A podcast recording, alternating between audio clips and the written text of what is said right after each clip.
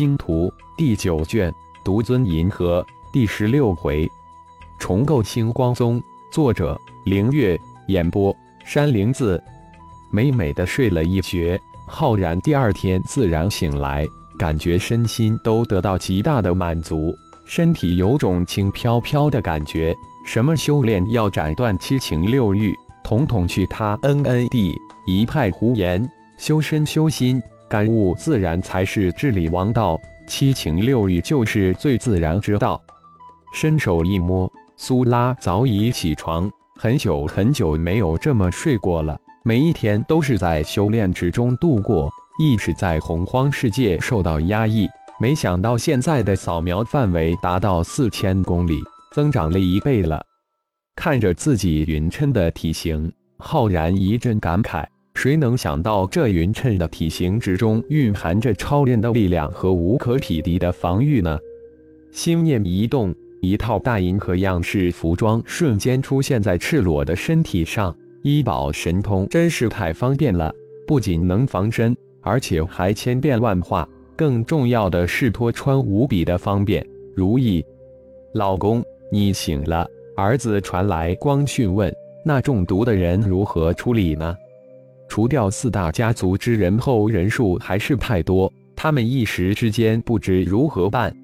这时，满脸娇艳的苏拉走了进来，娇笑着问道：“走吧，我们去一趟吧。刚才我已通知了波士、波动，让他们尽快赶回来。等处理完外面的事情，返回时他们应该回来了。”浩然就这么轻飘飘的从床上漂移到苏拉的身边，轻轻的搂着那柔软的小蛮腰，说道：“走出别墅，手一挥。”星矢一号瞬间飘飞，变化为一艘异形飞船。浩然带着苏拉飞了上去。星矢一号划破天空，闪电而去，几息就消失在星光星的大气层之中。原本需要好几天的路程，星矢一号只用了半天的时间就到达了虫洞处。驻留的一万多艘战斗飞船一见到这一型飞船的来临，立即发出最高手问候箭语，并齐齐的让开一条星道。星矢一闪即逝，消失在虫洞之中。几分钟后，星矢飞出了虫洞，浩然意识一展，瞬间就找到了指挥部，一众兄弟都聚集在那里，正商议着编制及反攻的事情。带着苏拉飘飞而下。苏浩带着一众星光宗的门人，在接到消息后，迅速的迎了出来。爸妈，你们来啦！苏浩带头飞了上去，笑着去挽苏拉的胳膊。还是娘亲呀！这不经意的举动，暴露了苏拉在其心中的无上地位。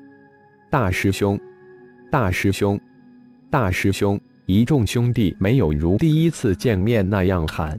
而是恭恭敬敬上前喊师兄、师尊、师母、徒儿麦迪拜见。麦迪飞上前，凌空拜倒在浩然、苏拉的面前。起来吧，以后无需行此大礼。浩然用手一摆，他对此弟子很是满意。参见主人。麦迪拜见之后，三个妖虫也凌空拜倒。主人给他们的无形威压太强大了。让他们如处寒冬，内心在无形之中悸颤。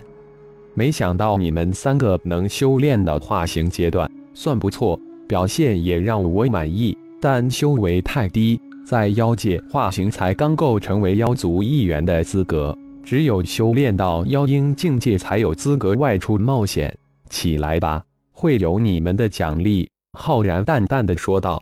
在妖界，如果自己来收。这种修为的妖族会排山倒海涌来，众师弟辛苦了。道剑上说话，看着众人，浩然满脸笑意的说道：“在妖界的几十年间，随着修为神通的增长以及创立管理星光盟，一股无形的上位之气早已形成，这是他自己也没有觉察到的变化，在不经意的言行举止之间。”他强大无匹的灵魂之力无形之中散布在外，这可是世界上最为本源、最为神秘的力量，看不到、摸不着，却又能无情的施加给每一个人。幸好他的一身修为皆被丹田黑洞所吞噬，否则以他远超合体七妖修的绝顶修为，早就将这些师弟压得喘不过气来。就是这种无形中的灵魂力量散布于他的周围，让陈进等众人感受到一股莫大的灵魂压力，无形之中产生巨大的敬畏感。众人簇拥着浩然向指挥舰飞了过去。星光光甲的众执旗战士见到浩然等走过，无不敬礼。浩然一路微笑点头，进入多功能会议大厅。苏浩将父亲引到主位，爸，您回来了。这个宗主的位置还是您来做吧。这宗主之位，众位师叔既然都推选你，岂是儿戏？你坐吧，我在你旁边坐好了。浩然虽然话语比较严肃。但满脸的笑容让苏浩只能苦笑坐了上去。麦迪、三妖都笔挺地站在浩然的身后。师尊回来，这里现在没有他们的座位，能站在师尊之后，可是一种至高的荣耀。待众人落座之后，浩然扫了一眼个人的修为，皆入其眼中，满意的点了点头。一个宗派要想在修真界存在。有几点非常重要：一是团结拧成一股绳；二是有一个奖罚分明的宗规和行之有效的竞争机制；三是宗内有强大的存在坐镇。我很高兴看到星光宗在短暂的几十年发展到如此程度，再次感谢各位师弟以及门内弟子的齐心协力。无论是从官网，还是从拉拉口中。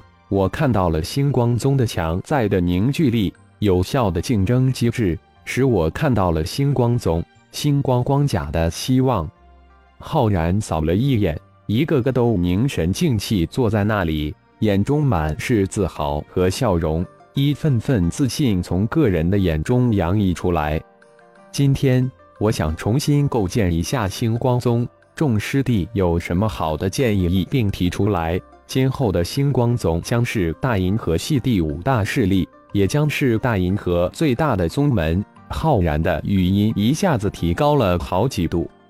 星光宗将分为内宗、外宗两个层次，增设长老三名，副宗主三名，二名副宗主管理外宗及星光光甲，同时负责挑选外宗弟子。优秀的外宗弟子达到入选内宗弟子条件后，经考核才能成为内宗弟子。浩然将从御简之中学到的修真界宗门设立办法，结合星光光甲现代的管理模式，重组了了星光宗。但具体的细节没有讲，大体这样，细节你们再好好的设定一下。重构一是为了更好的管理星光光甲。其实更重要的是为进入修真界打下基础。我在这里暂定三名副宗主：莫尔斯、陈进、麦迪，你们三个协助苏浩将我刚才提议的结合星光光甲的现代管理模式好好的构架一下。至于三位长老，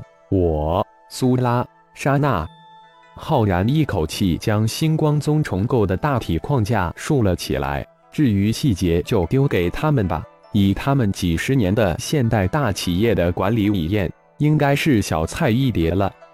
一时之间，在座的各位都热火起来。浩然的话言中提到的成为第五大势力、最大的宗门，这之中的意思很明显，要灭掉弗拉德等四大家族，这该是多大的口气与气魄！以浩然的计划，这星光宗的确要重构了。现在的框架已经不适合于未来的发展要求，还有要进军修真界，那就是另一宇宙了，让人兴奋欲狂呀！感谢朋友们的收听，更多精彩有声小说尽在喜马拉雅。欲知后事如何，请听下回分解。